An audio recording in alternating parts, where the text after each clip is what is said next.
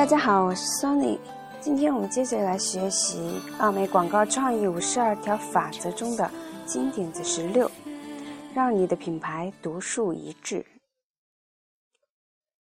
杰夫看过最好的商业推销术是，一家广告公司将竞争对手近两年的广告都贴在墙上，将品牌名称覆盖。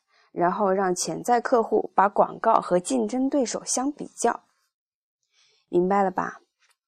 这个行业的大多数广告是可以互相替换的。如果在这个行业打拼的人不能辨别品牌的话，那么消费者又怎么能辨别得出呢？不信，你可以试试收集所有竞争对手的广告，把所有品牌辨别符号和商标都掩盖起来。贴在墙上，问问你自己和你的团队是否能辨别出广告出自哪家。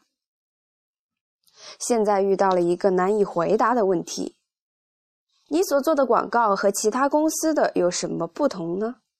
如果你的广告不能和你的竞争对手区别开，你就是在浪费金钱。你的品牌以及任何品牌都需要与其他品牌有明显的不同。里奥贝纳是芝加哥一家广告公司的创始人，他擅长制作别具一格的广告。他创造了很多代表客户品牌的符号，比如万宝路、查理金枪鱼等等。他的创意还体现在美国家庭人寿保险公司的鸭子和美国汽车保险公司的蜥蜴。这些是伟大的广告作品吗？没错，我们记得品牌的名称，这是个不错的开始。但可能最好的是，这两个广告项目都迫使其他保险公司抓紧研究自己的营销方案了。过去的一年，我们看到了比过去十年间更多、更值得收藏的保险公司的广告。寻找不同点。是什么促使消费者选择你的品牌而不是你竞争对手的呢？寻找这种差别有何意义呢？如果你们产品相同，或者你的产品更差，那就没什么意义。在这种情况下，唯一能让你与众不同的是营销和广告，它们完全反映了你的品牌形象。为什么顾客选择家乐士葡萄麦维而不是宝氏葡萄麦维呢？为什么顾客选择蒂芙尼而不是卡地亚呢？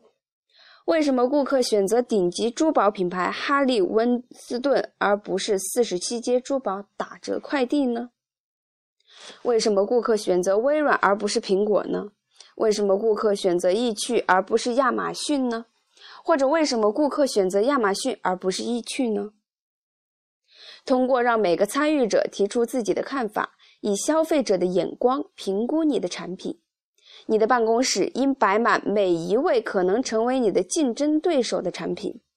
叫来销售人员、工程师、调研人员和营销人员，大家开诚布公地聊天，向每个人保证他们所讲的不会带到屋外。如果办公室政治成了问题，那么问问销售人员是否可以在他们办公室会谈，怎样管用就采就采用怎样的方法，叫经销商过来告诉他们，他们所讲的负面意见并不会让他们失去代理权。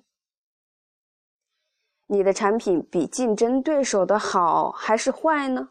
你能将劣势转化为优势吗？随着婴儿潮那代人年龄的增长。他们肥胖笨拙的手指以及日益衰退的视力，正给科技带来新的商机。制造商为了他们把产品制造的更简单、易操作，型号和按钮更大，时尚的功能化也有了反功能化的意味。如果你的产品还是老样子，那么找调研人员和营销人员帮帮忙吧。他们会想出什么样的卖点可以将你的产品和竞争对手区分开呢？你的广告和营销提出的卖点是不是比你的产品要好呢？可能会有这种情况，不过你必须愿意面对改进产品的需要。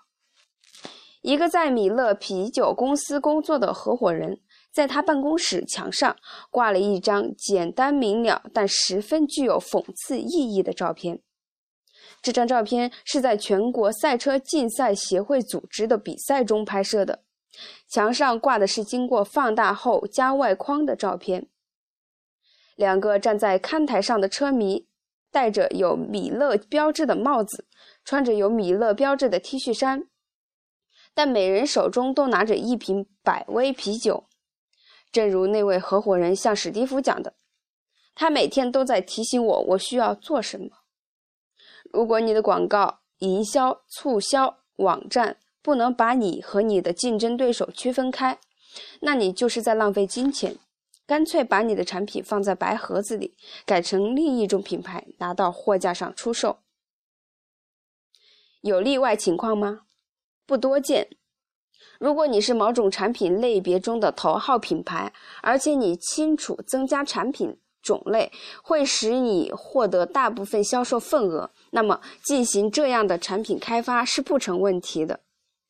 如果你发明了一种全新的产品，它有效的开创了一个全新的行业，那么你可以推销这个行业，直到某一天早上起床，你发现你的公司成为了像柯达、IBM、波音或任何一家曾经认为牢牢控制市场的公司。所以，发现你的不同之处，将它转变为比较优势，然后拼命的把这种差异当做卖点。你肯定不会跑到一家单身俱乐部向别人介绍自己没有什么特别的地方。那么，为何不那样去销售你的品牌呢？好，今天我们的学习就到此结束了。下一节金点子十七。确保你的所有广告传达是同样的信息。那么，期待大家的收听与关注。如果大家喜欢我的节目，就请为我点一个赞吧。谢谢大家的支持。